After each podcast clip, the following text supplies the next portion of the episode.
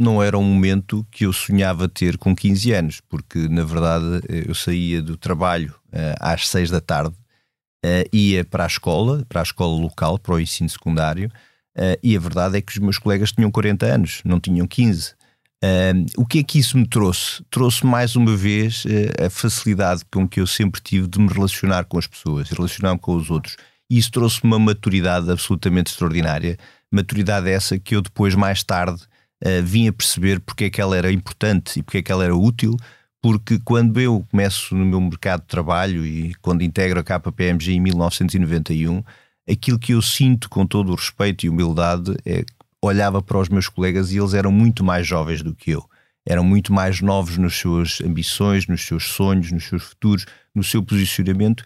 E isso, uma organização como a KPMG, que tem e que se rege por meritocracia, é algo que é muito positivo e, portanto, muito cedo uh, eu tive a possibilidade de ser reconhecido na KPMG por essa experiência, por essa maturidade e, sobretudo, por essa vontade.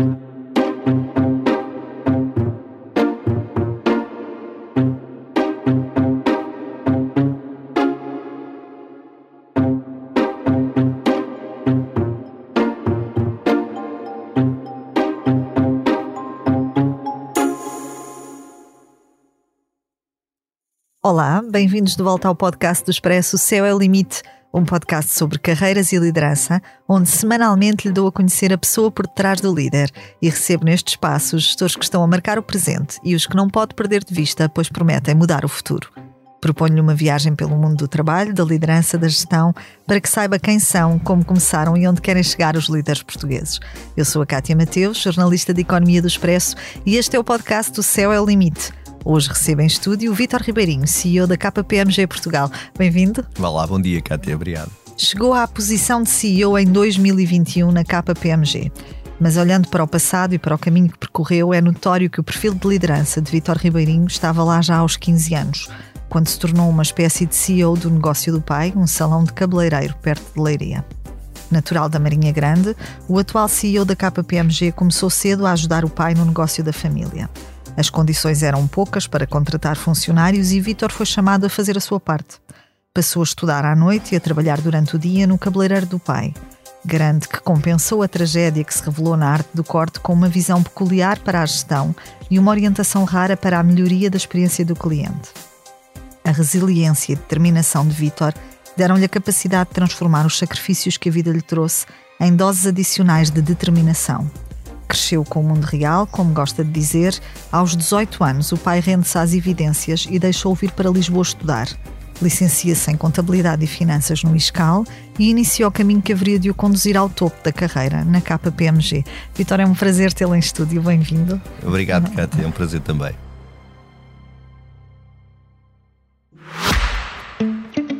O depósito especial AB do Ativo Banco tem muitas vantagens. Uma TINB de 3,5% com mínimo de constituição de depósito de 500 euros recebe juros em 6 meses e não tem de ficar com o dinheiro preso até ao final do prazo. Mas aproveite, enquanto ainda é um segredo. TINB 3,50%. TINL 2,52%. Mínimo de constituição por depósito 500 euros. Máximo de constituição por depósito sem limite. Prazo 180 dias, não renovável. Não são permitidos reforços. É permitida a mobilização antecipada, parcial ou total, a qualquer momento da vigência do depósito a prazo, com penalização de 100% aplicada aos juros contados sobre o montante mobilizado no respectivo período e ainda não pagos. Informe-se em ativobanco.pt.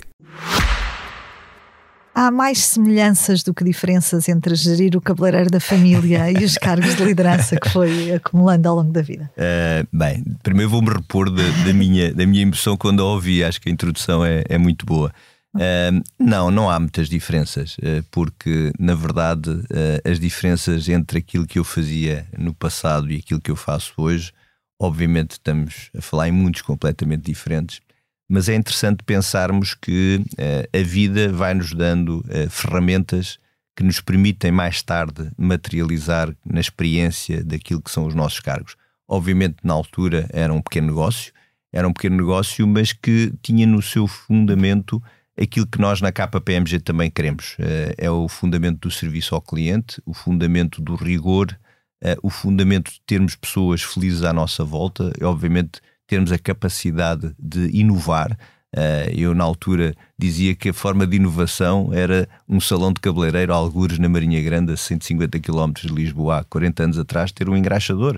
Uh, era uma coisa simples que o meu pai achou. Este rapaz está, não está bom da cabeça, porque na verdade uh, a inovação do produto era essa mesmo. E a verdade é que isso trouxe-me, sobretudo, uma enorme capacidade, muito na altura, muito jovem, porque eu tinha 15 anos.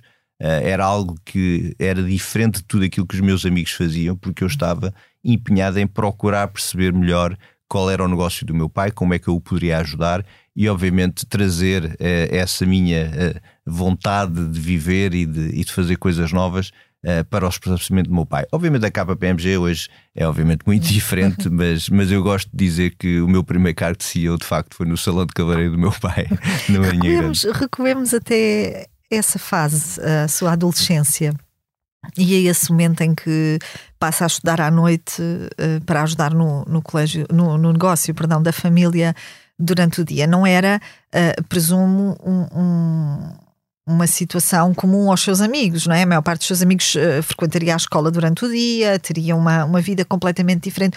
O que é que recorda, Vitor, dessa, dessa fase da sua vida e em que é que isso moldou uh, para se tornar a pessoa que, que, que é hoje? É assim, Kátia, eu, eu sou uma pessoa muito, muito positiva, muito otimista para com a vida, mas não posso deixar de ser sincero e transparente de que não era um momento que eu sonhava ter com 15 anos, porque na verdade eu saía do trabalho uh, às 6 da tarde, uh, ia para a escola, para a escola local, para o ensino secundário, e a verdade é que os meus colegas tinham 40 anos, não tinham 15. O que é que isso me trouxe? Trouxe mais uma vez a facilidade com que eu sempre tive de me relacionar com as pessoas, relacionar-me com os outros. E isso trouxe-me uma maturidade absolutamente extraordinária. Maturidade essa que eu depois, mais tarde, uh, vim a perceber porque é que ela era importante e porque é que ela era útil, porque quando eu começo no meu mercado de trabalho e quando integro a KPMG em 1991, aquilo que eu sinto com todo o respeito e humildade é olhava para os meus colegas e eles eram muito mais jovens do que eu. Eram muito mais novos nas suas ambições, nos seus sonhos, nos seus futuros, no seu posicionamento. E isso, uma organização como a KPMG, que tem e que se rege por meritocracia, é algo que é muito positivo e, portanto, uhum. muito cedo uh, eu tive a possibilidade de ser reconhecido na KPMG por essa experiência, por essa maturidade e, sobretudo, por essa vontade. Portanto, mais uma vez, eu tiro dessa experiência que aos 15 anos eu não sabia que era uma boa experiência, uhum. mas felizmente a vida veio-me dizer exatamente o contrário. Essa maturidade foi absolutamente essencial naquilo que eu vim a fazer mais tarde na KPMG. Em que momento é que o seu pai se rende às evidências, percebe que o seu futuro não, não passava por ali. Uh, foi quando o viu pegar na tesoura pela primeira vez para cortar o cabelo? não, não foi. Foi uma catástrofe. Não foi, foi uma catástrofe e obviamente essa foi uma experiência única porque, mais uma vez, eu sempre numa perspectiva otimista para com a vida esforçado. Eu acredito que eu era esforçado uh, e o meu pai de facto concluiu que uh, esta não pode ser o futuro do meu filho ele não é feliz naquilo que faz. E na altura, a minha irmã, que também estava já dentro do negócio, uh, acabou por me dar um apoio essencial e dizer ao meu pai: independentemente daquilo que possa ser a nossa dificuldade económica, é importante que uh, o Vitor, ou o Mano, como a minha irmã me dizia, que o Mano tenha a possibilidade de poder fazer algo que possa realizar. E foi isso. Uh, eu tive mais uma vez nesse período, Kátia, algo que eu, na minha disciplina diária e da vida, foi eh, não cometer muitos erros, ou seja, ser rigoroso porque sabia que não tinha muitas oportunidades e, portanto, okay. quando temos poucas oportunidades e queremos alcançar algo muito à frente, sabemos que não podemos falhar. E, e, isso, obviamente, não faz de mim infalível, mas faz de mim uma pessoa exigente com aquilo que faço, empenhado, uh, muito metódico, uh, muito organizado.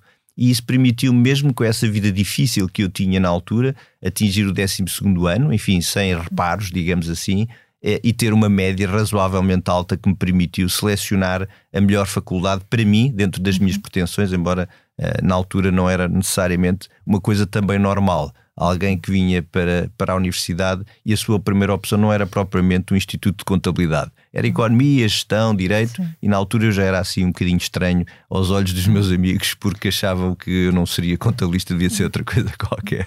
O Vitor vem para Lisboa uh, com um enorme controle de custos, não é? Porque uh, não era fácil para os seus, para os seus pais. Uh, colocarem-no a estudar em Lisboa nessa, nessa altura. Como é que se organiza para se conseguir manter a estudar cá? E sei que frequentava, que procurou aqui diversificar rendimentos, diríamos assim. Procurei mais uma vez, Kátia, dentro daquela disciplina que eu referi ainda há pouco, eu sabia, sabia que para conseguir equilibrar as minhas finanças pessoais e ter, eu diria, uma qualidade de vida razoável para aquilo que era um estudante em Lisboa, eu sabia que tinha que fazer duas coisas muito bem primeiro era eu tinha que ser rigoroso na frequência das aulas, porque eu sabia que se eu tivesse frequência nas aulas que ia aumentar o meu conhecimento, a minha capacidade, sabia que o tempo que eu iria dedicar para o estudo seria necessariamente diferente e, sobretudo, permitia-me fazer uma coisa muito importante, que era chegar ao final dos, das frequências, na altura da, da faculdade, e poder dispensar aos exames anuais. Porquê é que isto era importante? Porque era importante que eu, a partir do dia 30 de junho, tivesse o mês de julho e agosto para ir trabalhar. Uh, e portanto foi isso que eu consegui fazer sempre durante o meu curso, felizmente. Dispensei sempre uh, aos exames anuais e isso o que é que me permitiu? Permitiu-me, mais uma vez, aproveitar oportunidades. Uh, só uma, uma nota complementar: estamos em 86, nessa altura, quando eu entrei na faculdade. e o que é que existia em Portugal? enfim, os mais jovens já não se recordarão, mas foi o ano em que Portugal entrou na CEE, na Comunidade Europeia. Uh, e nessa altura, Portugal beneficiou também nessa altura de um conjunto de fundos estruturais que permitiram acelerar muitos processos de formação. E eu juntei o útil ao agradável. Eu sabia que, mais uma vez, faltava-me mundo, faltava-me rede, faltava-me conhecimento. Uh, o conhecimento da faculdade, o conhecimento de, da província não era suficiente para eu conseguir chegar onde eu queria chegar. E, portanto, nessa altura, no verão, eu fiz uh, muita, muita formação, formação que era remunerada, sempre aproveitando as áreas onde eu era mais fraco ou menos, menos forte, se quiser, a área tecnológica, a área da gestão, a área da economia, a área da contabilidade. Portanto, todas essas formações foram importantes para mim, mais uma vez, porque tiveram aqui dois papéis. Um que era a complementaridade da minha formação e o outro que era necessariamente as finanças, as minhas finanças pessoais. E, portanto, este equilíbrio era um equilíbrio absolutamente essencial para diminuir aquilo que era o impacto da minha presença em Lisboa na vida dos meus pais. Hum. Embora o, o Vitor tenha construído quase todo o seu percurso de, de carreira na KPMG, não é lá que começa. Uh, começa no Grupo Jerónimo Martins. Como é que chega uh, ao Grupo Jerónimo Martins? O Grupo Jerónimo Martins, embora eu tenha estado só 18 meses na, no, no, no Jerónimo Martins, na verdade, acaba mais uma vez por inserir nesta, nesta lógica. Mais uma vez, uma oportunidade. Eu sabia que o último ano da faculdade eu só teria aulas de manhã uh, e, portanto, eu tinha que aproveitar uh, esse momento. E o que é que eu achava? Eu achava que, quando olhava uh, para muitos dos meus amigos da faculdade, faltava mais uma vez aquilo que muitos deles já tinham. Tinham uma network, tinham contactos, tinham pessoas tinham alguma experiência aqui e acolá, em termos profissionais, e a minha experiência era CEO do, do salão de cabeleireiro do meu pai. Portanto, achei que não era por aí que eu conseguiria resolver o meu problema. Na altura surgiu uma oportunidade, um amigo da faculdade referiu-me que a Jerónimo Martins estava à procura de estagiários, e foi exatamente isso que eu fiz. Ou seja, eu integrei a Jerónimo Martins, uma das empresas da Jerónimo Martins, na altura já num departamento de contabilidade e financeiro, e isso permitiu-me, mais uma vez, conseguir atingir vários objetivos. Primeiro, a primeira experiência num grupo económico de grande dimensão. Segundo, ter a felicidade de encontrar as pessoas certas. Eh, obviamente, muitas vezes dizemos que a sorte, eh, enfim, dá muito trabalho, mas ela tem que se procurar. Né? Se estivermos sentados no nosso gabinete à espera da sorte, ela não vai surgir certamente. E eu tive a sorte na altura, enfim, em termos, em termos daquilo que era a empresa, estava lá na altura o Pedro Santos, Pedro, Pedro Soares dos Santos, que é atual CEO da, da Jerónimo Martins, que quando filho do patrão, entre aspas, digamos, estava a fazer o seu percurso dentro do grupo, mas aquilo que eu basicamente consegui ter ali foi uh, uma forte, um forte sentido de espírito de equipa, aquilo que era trabalhar numa grande organização, muita humildade, porque era um grupo muito humilde, embora fosse um, um grupo com muita ascensão, e isso de facto, mais uma vez, deu-me aquele bocadinho a mais que eu precisei para depois, quando entrei na KPMG, me distinguir uh, muito rapidamente em relação àquilo que era a experiência dos meus amigos. E porquê é que decide sair? Eu decido sair da Johnny Martins porque, de facto, uh, mais uma vez há um senhor, enfim, o senhor julgo que já não é vivo, já não estou há muito tempo com ele, mas mais uma vez, e era o meu chefe, era o diretor de contabilidade, e, e ele chamou-me quando eu acabei o meu curso e eu estava preocupado porque eu queria continuar a Jerónimo Martins, porque para mim era um excelente emprego. E ele falou mais uma vez daquilo que são as expectativas e daquilo que é a realidade e da forma como nós devemos ver os outros.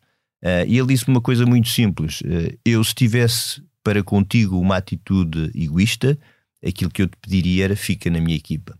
Agora, a Jerónimo Martins é pouco para aquilo que eu acho que tu consegues fazer. E quando digo pouco, não é a Jerónimo Martins em si, é naquilo que a Jerónimo Martins me poderia oferecer naquela altura. O que me poderia oferecer era um, um cargo na área de contabilidade, onde eu iria certamente desenvolver as minhas competências. Mas o que me disseram foi outra coisa. Tu tens um talento inato uh, para relacionar-te com as pessoas, para cresceres com as pessoas.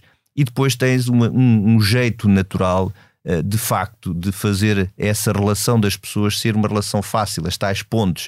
Uh, e, portanto, é algo que tu deves procurar numa organização onde tu possas ter uma hierarquia menos, uh, menos fixada, como aquela que temos aqui, onde possa haver uma evolução de carreira mais continuada, onde possa haver uma coisa que eu sonhava muito ter, que era ter uma experiência internacional, ou seja, uma globalização do meu conhecimento, o mundo, tal mundo que o jovem da Marinha Grande não teve a oportunidade de ter e que eu precisava ter. Eu, a primeira vez que andei de avião foi na KPMG. Eh, eu costumo dizer isto, e isto é inacreditável, mas eu faço esta partilha hoje com os meus filhos e disse: o pai, a primeira vez que andou de avião foi em 1992, quando tive a sorte de ser escolhido na KPMG para integrar um projeto do Banco Mundial em Angola. Uh, e essa foi a minha primeira experiência. Eu lembro dos meus pais me virem trazer ao aeroporto a chorarem, não é? Porque eu ia para Angola. Na altura, Angola não era propriamente um destino uh, paradisíaco, era um destino difícil. E essa foi a minha primeira experiência. E, portanto, é fácil de perceber que aquela vontade de ter mundo, de ir atrás daquilo que eram os meus sonhos, tinha que ser para além de um departamento de contabilidade. Eu precisava de muitos departamentos de contabilidade, eu precisava de conhecer o mundo, as pessoas, a organização, e essa é a razão da minha saída. Uh, eu diria que foi a primeira traiçãozinha profissional, foi ao meu, ao meu querido Jónio Martins, que eu tenho muito carinho pela Jónio Martins, pela minha experiência, mas de facto eu tinha que sonhar e tinha que viver, e fui empurrado pela, na altura por alguém que me disse o mais importante não sou eu, sou, és tu, são as pessoas que estão à minha volta. E isso eu nunca mais me esqueci. E é aí que surge a KPMG. E é aí que surge a KPMG. Eu diria que é um amor à primeira vista um, e é um amor até hoje, um, porque de facto uh, tudo aquilo que eu acabei por, por trazer uh, para a minha vida pessoal e para a minha vida do dia a dia profissional, eu encontrei na KPMG. Uh, eu costumo dizer que uh, estar 30 anos, neste caso já estou há 32, fiz agora em setembro de 2023, estar há 32 anos ligado a uma organização, ou se quiser a uma pessoa também, não é diferente, só pode ser possível se nós tivermos duas coisas indissociáveis, que é os valores da KPMG são os meus valores desde o momento em que entrei e o propósito que a KPMG tem é o meu propósito ainda hoje. E isso é aquilo que é a equação de felicidade que nós temos que encontrar numa organização que eu procuro com, enfim, com bastante persistência passar às minhas pessoas, sobretudo aos mais jovens, quando eu lhes peço para dizer que vocês deem tempo à KPMG, mas não só à KPMG, Cátia. Uh, Permita-me só dar aqui um parênteses muito rápido. Na quinta-feira tive a almoçar com 36 novos embaixadores da KPMG Portugal. Embaixadores são jovens que estão na universidade a tirar os seus cursos e que não fazem mais do que nos ajudar a divulgar o que é a KPMG. E muitos deles fizeram várias perguntas e provavelmente mais de metade deles disseram: bem, se eu continuar em Portugal eh, e ao fim de cinco pessoas me dizerem o mesmo, eu disse: eu peço desculpa, mas agora quem vai falar sou eu. Vocês não podem começar o vosso futuro se eu ficar em Portugal vocês têm que acreditar que Portugal, organizações como a KPMG, têm uma, um papel na vossa carreira, no vosso desenvolvimento profissional. E vocês têm que perceber melhor o que é que são essas organizações, o que é que o país vos pode dar, quais são os valores, qual é o propósito. E isto é legítimo que as pessoas queiram acelerar as suas vidas, do ponto de vista material, ter carro, ter casa. Claro, quem não quer, todos nós queremos. Agora, é importante, de facto, percebermos o que é que as organizações têm para nos dar. E isso eu fui encontrando desde o momento zero na KPMG, a partir do momento em que eu comecei a ter a tal vivência e a tal experiência. Mas cá vou fechar por aqui, porque senão. Logo no início do seu percurso na KPMG tem um desafio de peso para um júnior, não é? Que foi o tal projeto que falava há pouquinho em Angola. O Vitor tinha 20 e poucos anos e, e na altura estava a integrar um projeto de grande dimensão num cliente muito importante da consultora, o Banco Nacional de Angola. Banco Nacional de Angola. Foi um momento decisivo na sua carreira para que tenha chegado à posição que tem hoje na empresa? Definitivamente, definitivamente. Mais uma vez, não só olhando para o projeto em si, uh, mas olhando para aquilo que me levou ao projeto, uh, Kátia, porque mais uma vez, uh, talvez pela tal convivência dos 40 anos das pessoas que estavam comigo na escola secundária quando eu tinha 15, as tais dificuldades que me movem e moveram na altura a agarrar uma oportunidade. E porquê é que era uma oportunidade? Porque de facto era um projeto difícil, era um projeto em que era difícil sair de uma zona de conforto ao fim do primeiro ano, pegar nas malas e ir para, para Luanda, na altura ainda com, com grandes conflitos eh, políticos eh, e até com guerra, porque eu saí de Luanda, estavam em guerra, a guerra civil, eh, e na altura isso foi absolutamente fundamental, porque Primeiro, porque foi a minha primeira grande experiência de coordenar pessoas, não só da KPMG, eu tinha um ano de experiência, mas sobretudo do cliente, neste caso do Banco Nacional. Era um projeto que era coordenado pelo Banco Mundial, lá está, deu uma dimensão que eu há dois, três, quatro anos atrás na faculdade era impensável estar num palco uh, com o Banco Mundial a trabalhar. E isso, felizmente, permitiu-me, três anos depois, pela essa experiência, dar continuidade a esse projeto e num papel completamente diferente, porque na altura eh, eu tive um ano eh, quase a trabalhar em Luanda, enfim, ia e vinha, mas estive a coordenar já na altura cerca de 40 pessoas do Banco Central, mais cerca de 15 pessoas da KPMG. Ora, isto para alguém que tinha 28 anos na altura era absolutamente uh, anormal. Anormal no sentido que não era fácil ter essa experiência, essa convivência. E portanto Angola ficou para mim uh, com um papel muito importante ao ponto de que, quando em 2011 a KPMG Internacional desafia a KPMG Portugal para abrir um escritório uh, em Luanda, embora houvesse lá um, mas era de uma estrutura anterior, uh, obviamente que eu fui uh, desde logo disponível em todo o momento para ir abraçar esse projeto, porque achei que era um projeto absolutamente importante e fundamental para a KPMG Portugal no sentido da internacionalização. Portanto, carreira muito importante, mas depois mais importante já numa perspectiva de mais da minha responsabilidade enquanto líder de internacionalizar o nosso negócio fora de portas. Uhum. Algumas das pessoas com, com quem falei que trabalharam diretamente consigo em alguma fase deste, deste seu caminho, este é um exercício que eu faço sempre. e faz muito As pessoas Não, não, não sabem isso lá em casa, quem nos ouve, mas uh, antes de, de convidar uh, os líderes para se sentarem neste estúdio. Há sempre um trabalho de campo muito exaustivo, com pessoas que, com quem trabalharam, que caminharam lado a lado consigo neste, neste seu percurso.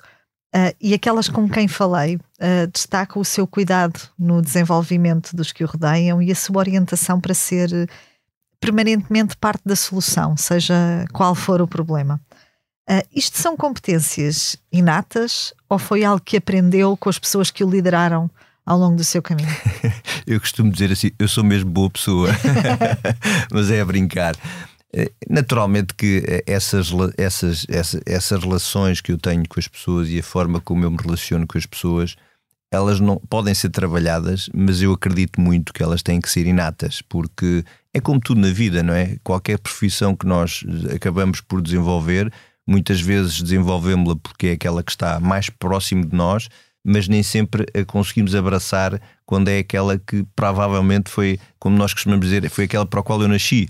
Uh, e de facto, aquilo que é a minha relação com, com as pessoas, a, a forma como eu trato das pessoas, a forma como eu cativo as pessoas, eu, eu tenho uma responsabilidade, não é só servir por exemplo, é de facto trazer para, para a minha realidade, para o meu dia a dia, as pessoas na forma colaborativa e na forma daquilo que elas melhor sabem fazer, ou seja, apelar ao seu talento, à sua confiança e à sua colaboração.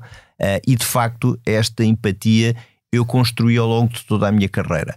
Uh, poderia dizer que em 91, quando entrei na KPMG, que eu estaria a preparar-me para ser CEO da KPMG, certamente não o estava a fazer, mas eu sempre tive uma relação com as pessoas e com a organização muito empática uh, e hoje, uh, quando eu olho para a minha estrutura, desde o administrativo, que provavelmente está lá alguns há tantos anos quanto eu, uh, até aos meus colegas da Comissão Executiva, a minha relação com essas pessoas não se alterou. Provavelmente terei menos tempo para estar com as pessoas, mas a verdade é que a forma como eu vejo as pessoas, a forma como eu gosto das pessoas, é absolutamente, do meu ponto de vista, empática. Agora, aquilo que é importante também, uh, e eu assumi isso desde o primeiro dia em que, enquanto CEO, uh, eu chamei para mim o pelouro das pessoas. Uh, e chamei não é só porque é, enfim, sexy chamar o pelouro das pessoas para o CEO, mas é porque é verdadeiramente aquilo que eu acho que é o meu papel. Eu achava que era necessário termos uma gestão mais colaborante, mais ativa, ouvir as pessoas, nós, uh, na KPMG, e é uma das, talvez, das decisões mais importantes do meu ponto de vista tomadas em relação às pessoas nos últimos dois anos, foi a criação uh, de, um, de um grupo que nós chamamos Next Generation Council. É um grupo de 30 jovens que todos os anos é renovado por outros 30, em que basicamente, pela meritocracia, ou seja, as pessoas são escolhidas em função da sua performance ao longo do ano, e portanto essas 30 pessoas tem um conjunto de tarefas e de atividades ao longo do ano que, em interação direta com o CEO e com a Comissão Executiva, são, participa são participantes naquilo que é a gestão do dia a dia, naquilo que são as grandes, os grandes temas da KPMG e, no fundo, são o, o, ouvido, mas também a voz uh, dos nossos, das nossas pessoas dentro da Comissão Executiva. Portanto, essa relação, enfim, respondendo muito claramente, eu julgo que ela é, ela é intrínseca à minha pessoa e à minha personalidade e é a minha forma de estar.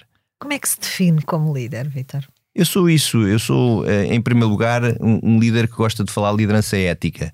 E a liderança ética é de facto isso, eh, Kátia, é, é respeitar uh, todos os outros que nos rodeiam, independentemente se eles se é a, a, pessoa que me vai servir o chá de manhã, ou se é a minha secretária, ou se é o meu uh, membro da comissão executiva. Eu, eu, penso muito nisto, penso muito nisto porque acredito convictamente de que a ética numa organização, sobretudo numa organização como a KPMG, em que a nosso, o nosso futuro, a nossa sustentabilidade depende da confiança daquilo que nós transmitimos ao mercado, eu acredito perfeitamente que essa é uma, é uma, uma, uma forma de estar que não é incontornável. A segunda grande dimensão tem a ver com a forma como eu comunico uh, com as pessoas, uh, a forma como eu tenho tempo para as pessoas. Muitos dos meus colegas dizem-me que eu sou quase como um psicólogo que os ouço e estou disponível. Muitas vezes dizem não te preocupes com isto, eu só preciso que estejas disponível para nos ouvir. E isso é, é meio caminho andado para o sucesso do, do CEO, do meu ponto de vista. É ter tempo para ouvir as suas pessoas, ter uhum. tempo para ouvir os seus problemas, ter tempo para conseguir que eles vençam as suas fragilidades e que as suas qualidades sejam, obviamente, eh, mais elevadas. E, portanto, eu julgo que tenho feito, eh, do meu ponto de vista, um trabalho importante. Antes até de ser CEO da, da, da KPMG, eu tinha, liderava uma das principais áreas de negócio da firma, que é a área da auditoria, e de facto eu tinha esse papel, eu tinha esse papel de conseguir ajudar a crescer as pessoas, e a verdade é que, olhando para trás, tenho, enfim, a, a grata a felicidade de, nestes últimos dois anos, quase 30 pessoas que eu consegui levar à partnership da KPMG. E isso para mim é um enorme, é um enorme gozo e é uma enorme felicidade, porque com certeza eh, eu também tive aí um pequeno papel no contributo para que essas pessoas pudessem chegar onde elas já chegaram hoje. Era um objetivo seu chegar ao topo da KPMG? Mais uma vez, um bocadinho a conversa que antecedeu aqui o nosso, o nosso podcast formal, digamos assim.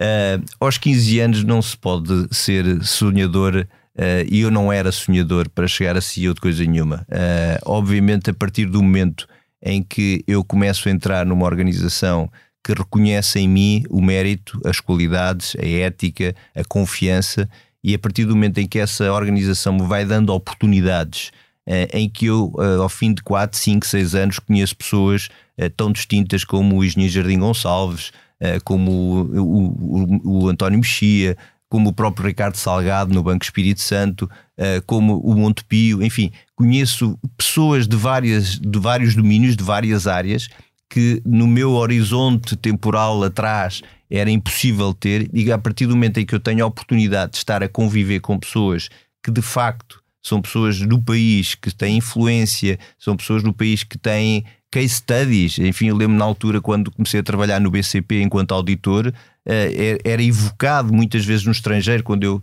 tinha as minhas reuniões internacionais. Ah, eu estudei o caso do BCP eh, na faculdade, porque é um case study na faculdade.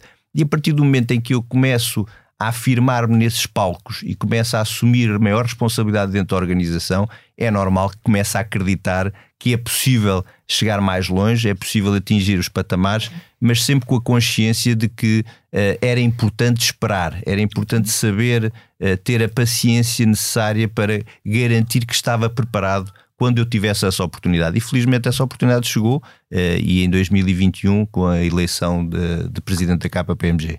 Este, este caminho uh, que trilhou na, na, empresa não foi só feito bons momentos. Uh, viveu também na, na KPMG alguns momentos uh, particularmente difíceis. Qual foi o momento mais difícil de, de, gerir? O momento mais difícil. Eu tenho sido uma pessoa muito feliz na KPMG e, obviamente, que na função que eu tinha, que era a função de responsável do, da área da auditoria, é a função mais exposta mediaticamente. É, função, é uma função, desde logo, regulada, é uma parte da nossa empresa que é regulada e, portanto, tem um escrutínio público muito forte. E é uma profissão que está muito dependente da confiança que nós possamos ter nos nossos clientes.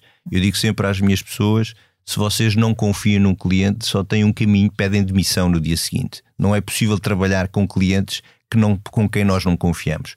E obviamente que em 2014 ao colapso do Banco Espírito Santo. O Banco Espírito Santo, na altura, era um dos principais clientes da KPMG, um cliente com uma relação uh, extraordinária. Nós uh, começámos a auditar as contas do, do, Banco Espírito Santo em 2002 e, na altura, uh, eu estava no BCP, outros colegas meus estavam no BES.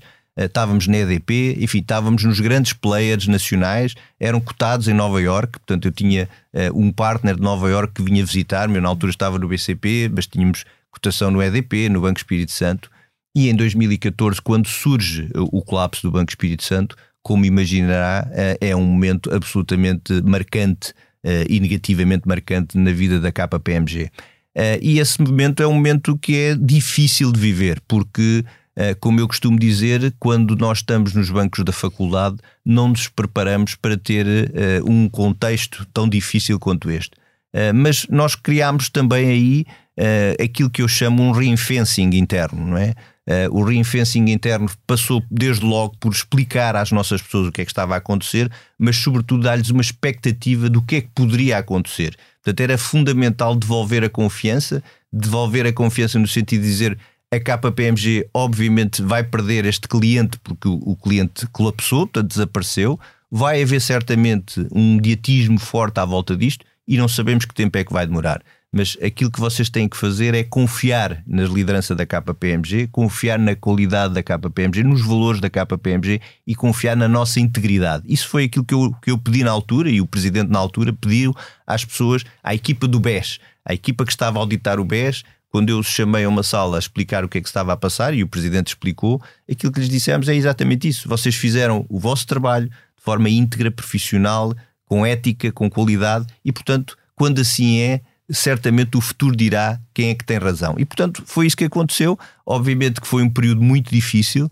foi um período muito difícil, que há tem que durante sete anos, e digo sete anos porque em 2021 felizmente chegou ao fim o processo que tínhamos com o Banco de Portugal, em que o, enfim, as instâncias do Tribunal deram razão à KPMG e à forma como a KPMG geriu todo o processo, mas foram sete anos muito difíceis em que nós naturalmente crescemos também enquanto organização, também aprendemos enquanto organização, saímos mais fortes, uh, saímos mais fortes ao fim desses sete anos, mas durante sete anos uh, abrir os jornais, abrir a imprensa, eu acordar à noite e ver saiu uma notícia sobre isto ou sobre aquilo, sobre a KPMG, foram períodos muitíssimo difíceis, mas que hoje, olhando para trás, eh, são definitivamente momentos que me acabaram por fortalecer enquanto líder e, obviamente, hoje também a minha organização me respeita por isso, me respeita pelo facto de que eh, eu nunca virei a cara à luta, nunca virámos a cara àquilo que era a realidade, nunca deixei de explicar aos nossos clientes o que é que se estava a passar em cada momento e, muito importante, nunca deixámos de ter uma relação com o regulador de acordo com aquilo que eu acho que temos que ter, que é uma relação aberta, transparente, ética e, obviamente, tentar resolver os nossos problemas no sítio certo. Na altura, uh, o Banco de Portugal entendeu que seria no tribunal e nós lá estivemos para resolver o problema e, felizmente, hoje é um tema uh, passado.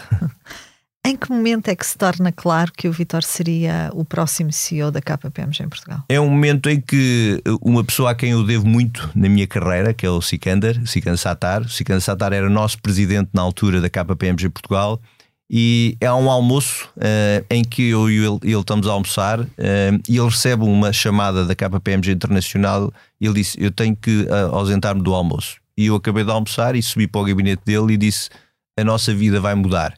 E eu disse: A nossa vida vai mudar porque, porque eu acabo de ser convidado para liderar a região Europa, Middle East and África da KPMG e, portanto, eu preciso perceber qual é o sucessor. o, su, o, sucessor na altura não, era, não se pode dizer sucessor porque há uma eleição. Sim. Mas ele perguntou-me qual é a tua disponibilidade para me ajudares nesta carreira internacional? Eu disse: a minha disponibilidade é que eu tive sempre durante toda a minha carreira e, portanto, chegou a altura de eu devolver também aquilo que a KPMG tem trazido.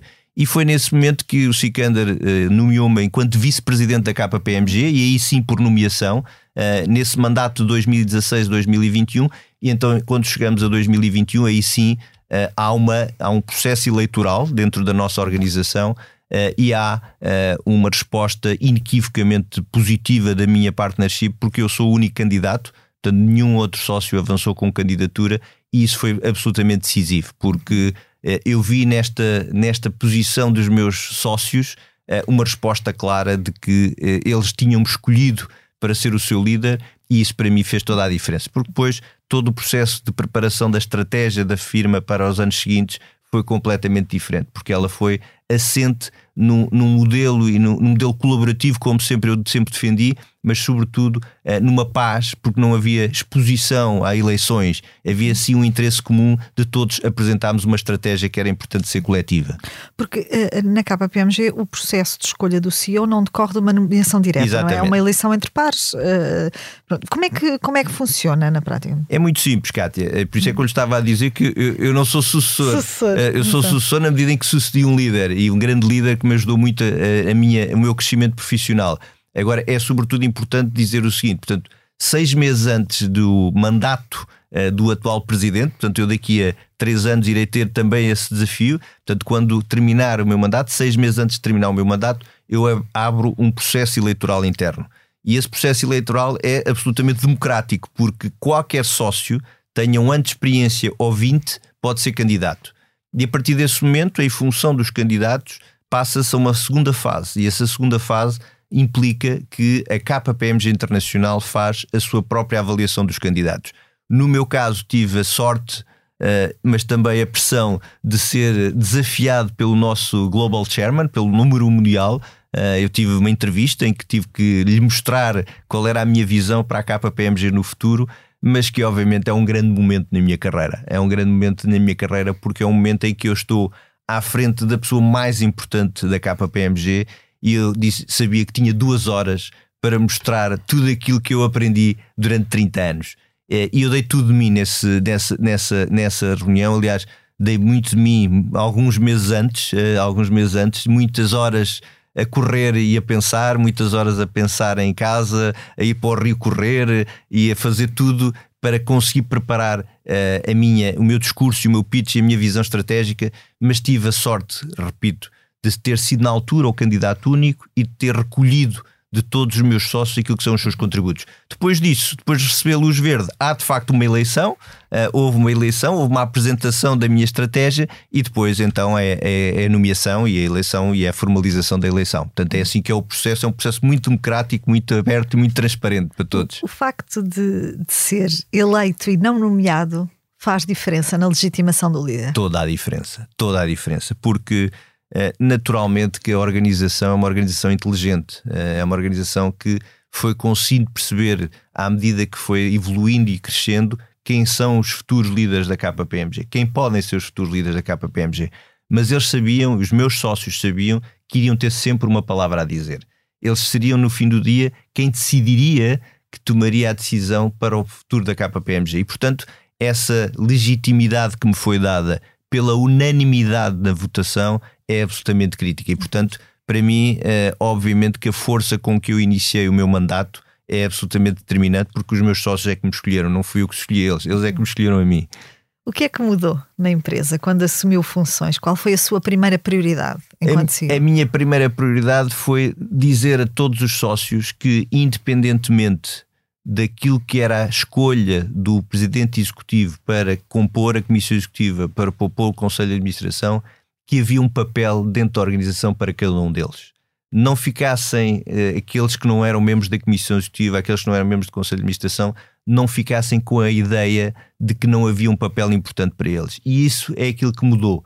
Há uma liderança mais colaborante, há uma liderança mais participativa, há menos hierarquia, há menos centralização, há mais responsabilização, há menos delegação uh, crítica, ou seja, há uma delegação natural uh, em que o CEO não tem que ser o centro da, da, da empresa. O CEO é apenas alguém que é o agente, obviamente o agente da mudança, é aquilo que eu costumo dizer, é um Chief Culture Officer que faz e promove a mudança, mas sobretudo há uma uh, gestão mais leve, uh, mais solta, e isso faz com que as tais nuvens que estávamos a falar que poderiam existir no 16 andar hoje não existem, porque o sol é igual para todos.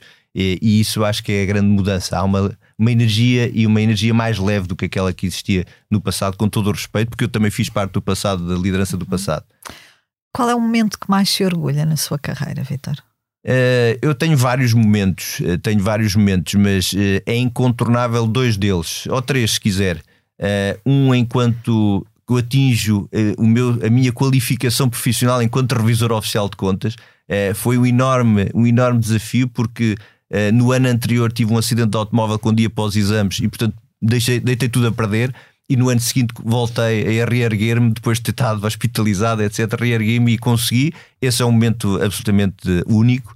O segundo momento é quando partner da KPMG, quer dizer, ser partner da KPMG eh, era para mim algo que, enfim, eu fui partner muito jovem, eh, fui partner ao fim de 11 anos, fui dos partners mais jovens da KPMG, mas era o concretizar Uh, do, tal, do tal sonho que nas minhas expectativas mais pequeninas lá na Marinha Grande existiam aos 15 anos eh, eu nunca poderia ter chegado aí. E depois o cargo uh, de CEO, uh, obviamente, uh, é um cargo em que eu costumo dizer sempre, ainda na semana passada tivemos no Campo Pequeno, na nossa reunião geral, onde estavam mais de 1.300 pessoas, e eu gosto de dizer que é agradecer todos os dias o facto de eu ter, neste caso, uma cadeira de sonho. É uma cadeira de sonho de um sítio que eu amo, das pessoas que eu amo, que eu quero muito e quero muito que eles tenham a mesma, a mesma sorte que eu tive. Uh, e portanto é isso que todos os dias me move, é isso que me inspira todos os dias. É olhar para, as, para estas pessoas, para os jovens, para os quase mil pessoas que eu contratei uh, estes dois anos e pedir-lhes a eles o tal tempo, o tal tempinho para que eles possam também chegar onde eu cheguei. É esse o meu sonho. Obrigada, Vitor. Fechamos assim o episódio de hoje do Céu é o Limite, que contou com edição e sonoplastia a cargo de Salomé Rita. Tivemos connosco Vítor Ribeirinho, CEO da KPMG Portugal. Foi um prazer tê-lo em estúdio. Prazer Vitor, muito Cátia. obrigada. Obrigado, eu. Este foi o último episódio da primeira temporada do podcast do Céu é o Limite. Ao longo do último ano, tive o prazer de ter em estúdio 51 CEO e líderes portugueses que estão a mudar a forma como vemos os negócios e a liderança. A cada um deles, resta-me agradecer a imensa generosidade com que partilharam comigo e com a comunidade deste podcast a sua história, as suas angústias, os seus desafios. Resta-me agradecer também a si, que semanalmente me acompanhou nesta viagem, que com os seus e-mails e perguntas fez comigo este podcast. E resta-me ainda agradecer à parte desta equipa que não se ouve, mas que trabalhou incansavelmente comigo, lado a lado, ao longo do último ano, para que tudo isto fosse possível. Aos sonoplastas, fotógrafos, à equipa de redes sociais, editores e diretores, o meu obrigada. Hoje não lhe digo até para a semana, mas digo-lhe um até breve. O CEO é o Limite regressa logo no arranque de 2024 com algumas novidades e mais histórias de CEO que colocam as pessoas no centro da sua estratégia. Até lá, fique bem, um feliz ano novo e já sabe, o céu é o limite.